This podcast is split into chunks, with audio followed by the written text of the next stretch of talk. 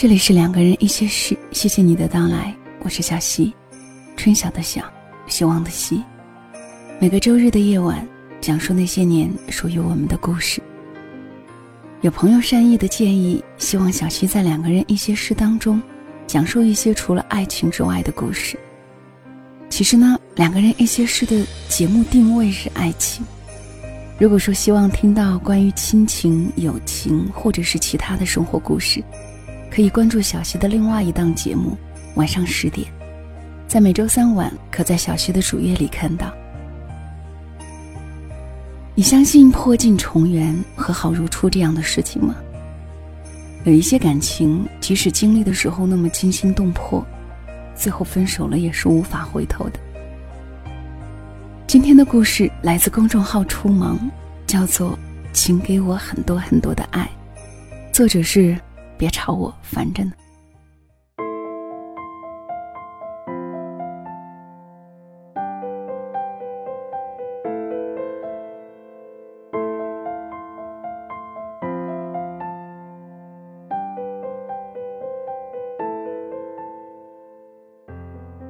在感情里，我是一个理智的人，所以我不太相信分手的恋人久别重逢之后可以和好如初。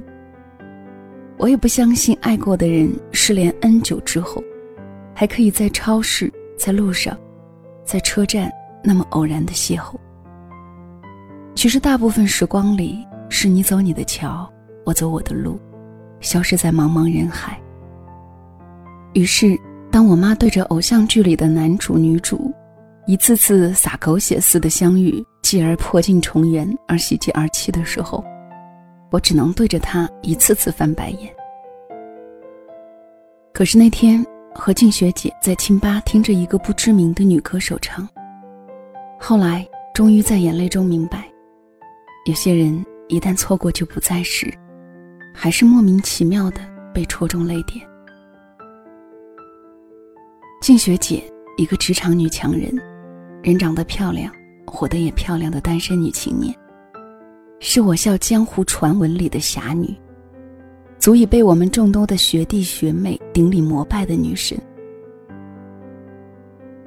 余烟袅袅，只能看见对面女歌手模糊的轮廓。静学姐刚上大一，就因为身材好，人漂亮，加上唱歌好听。当上我校文艺部的部长。那时我校的文艺部是美女成群、靓女扎堆的地方，部长无异于是校花级别的人物。众星捧月中，静学姐头昂得高高的，走起路来像一只骄傲的白天鹅。每所大学里总有那么一两个风云人物，静学姐是其中之一，谢先生也算是一个。像偶像剧里很多学校一样，学生会主席这个位置的男生总是颜值高、学习好，再加上那么一点冷漠不接地气，谢先生也不能免俗。静学姐大一那年的国庆节晚会，认识了当主持人的谢先生。只是，当时他身后经常跟着一位姑娘，爱慕就那么无声无息的发生了。静学姐说：“当你心里想着某人时，总是能在第一时间将他认出来。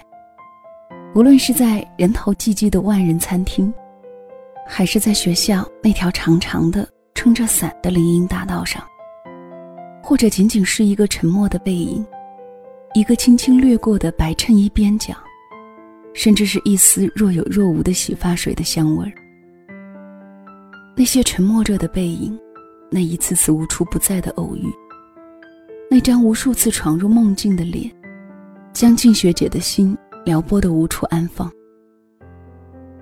他舍友以及属下都劝他横刀夺爱，怎么夺，大家都替他谋划好了。静学姐听了，只是摇头。随着谢先生临近毕业，静学姐越来越绝望时，非典来了。那年学校是重灾区，全部封闭，推迟毕业生离校，学生停课，一天三遍量体温，有感冒症状的同学全部被隔离。静学姐想，如果自己染上非典，不幸离世，连跟谢先生表白的经历都没有，多让人绝望啊！于是，在一个午后，在学校的湖边，静学姐对着谢先生勇敢地说出自己的爱。狗血的剧情来了，一是那位姑娘根本就不是他的女友，是他一个堂妹；二是谢先生对静学姐是有好感的，只是觉得自己快毕业了，不想给学妹造成困扰。二零零三年的非典对静学姐而言是值得纪念的，她收获了爱情。两人在非典期间开始大张旗鼓地谈起了恋爱。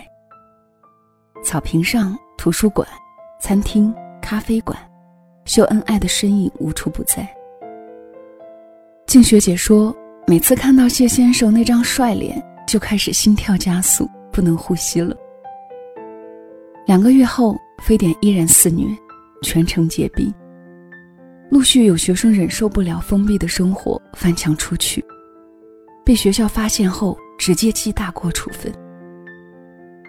谢先生这个时候病倒了，先是感冒，被学校隔离到一个楼上，然后发烧、咳嗽，完完全全和非典的症状一模一样。学校为了他一个人启动了一级防备机制，将和他接触过的所有人都隔离了起来，包括静学姐。谢先生发烧最高达到三十九点五，却不退烧。学校紧急地将他转到市里第一人民医院。市里领导都开始关注这件事儿。静学姐听到这个消息急疯了，不停地敲门要出去，要去照顾谢先生。最后扬言要自杀。学校领导急，家人也急，让他签了自愿书。静学姐不眠不休地在医院陪了谢先生半个月。半个月后，谢先生出院。他得的是典型性肺炎，和非典只差了一个字。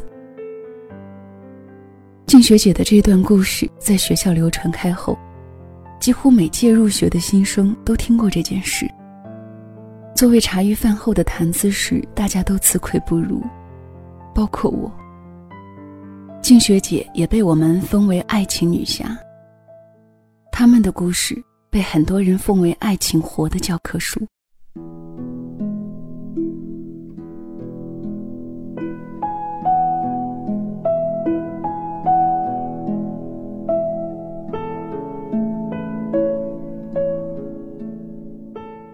谢先生大四毕业后去了南方工作，他们开始了漫长的异地恋。静学姐的大学最后两年。几乎将生活费全部奉献给了铁路事业。只要有假期，不是在谢先生的城市，就是在去那个城市的路上。这两年，谢先生事业在起步阶段，很难分心去照顾他，整个人忙得像陀螺一样。有一次，静学姐在电话里听他咳嗽好几天不见好，二话没说，直接买了连夜的火车票。将要送到他的住处，结果打他电话打不通。两天后，等静学姐坐上回来的火车，才联系到他。原来他临时去一个偏僻的地方考察市场，手机没有信号。这样的事情在静学里最后的大学时光里经常发生。他一直告诉自己，等毕业了就好了，再忍忍就过去了。爱一个人时，觉得再难的事情自己都可以承担。非典时我去陪护，所有人都说我傻。当时我就想，真的和他一起离开这个世界也值。所以大学奔波的那两年，对我来说还真不是什么值得委屈的事。相爱时的困难再难，都可以克服。但是看到一段鲜活的感情。逐渐在自己的手里没了温度，那才是最让人无力的时候。静学姐眼睛望着那个女歌手，缓缓地说：“静学姐毕业后放弃了考研，义无反顾选择了那个有谢先生的城市，找了一份薪水还不错的工作。谢先生依然是忙得昏天黑地，忙得记不起来吃早饭，晚上加班的时候又不记得吃晚饭。很多次夜晚，郑学姐醒来，旁边空无一人。很多个傍晚，锅里的饭热了又热，但是吃饭的人却迟迟不归。静学姐当年青春逼人，气质出众，不是没有其他的追求者。但是他总是目不转睛，不给别人，也不给自己一点机会。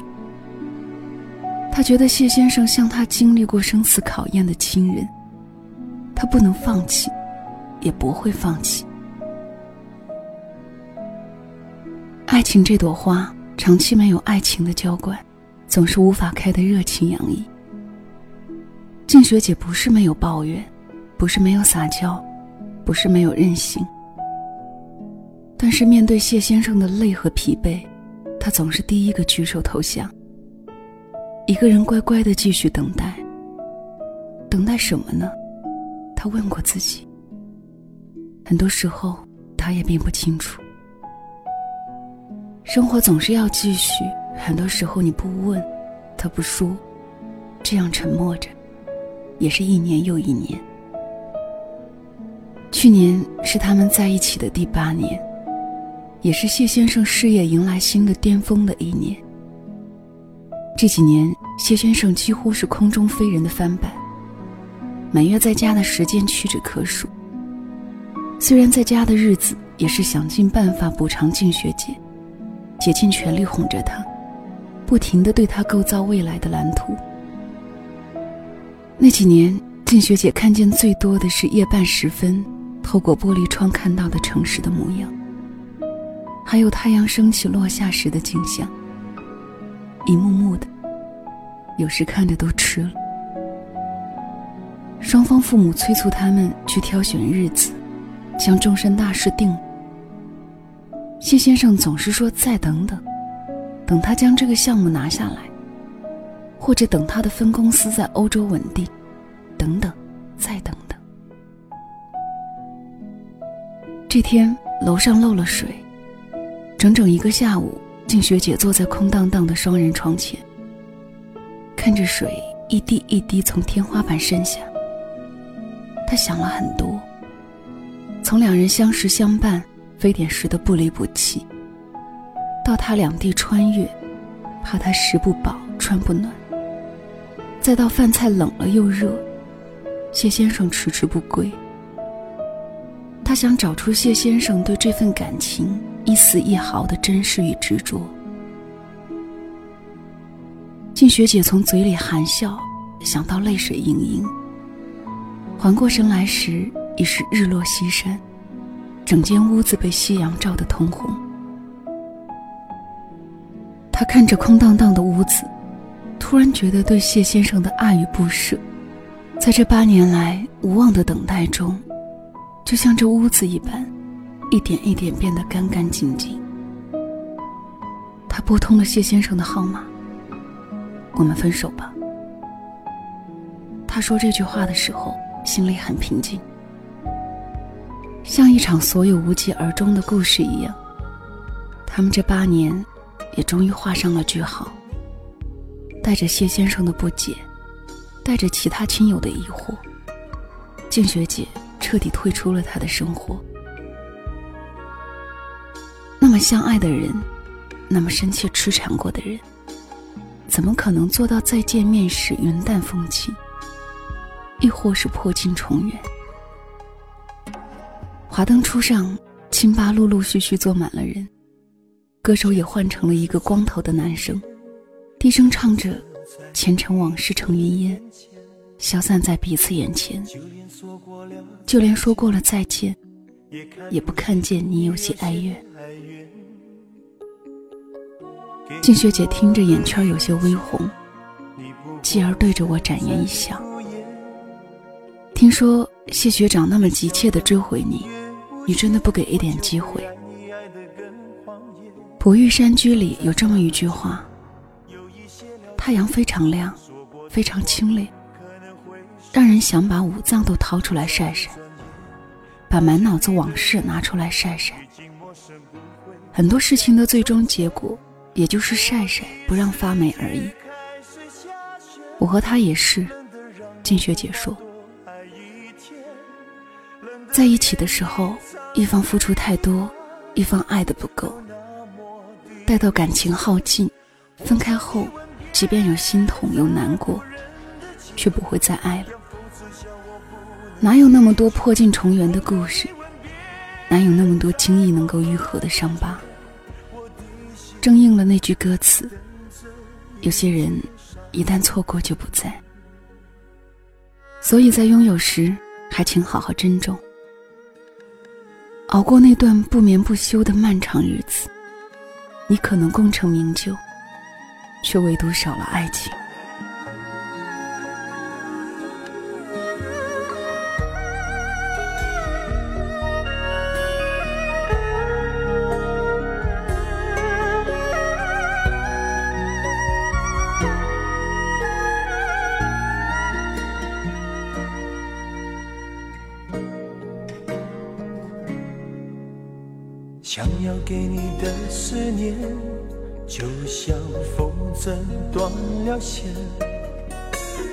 飞不进你的世界，也温暖不了你的视线。我已经看见。这里是两个人一些事，谢谢你的到来，我是小溪，春晓的晓，希望的希。每个周日的夜晚，给你讲一段故事听。如果你想收听到小溪更多的节目，可以订阅专辑《两个人一些事》，也可以搜索我的公众号，公众号是“两个人一些事”的全拼。听小溪在某个夜里给你说晚安。那么今天的节目就到这里吧，谢谢收听，晚安。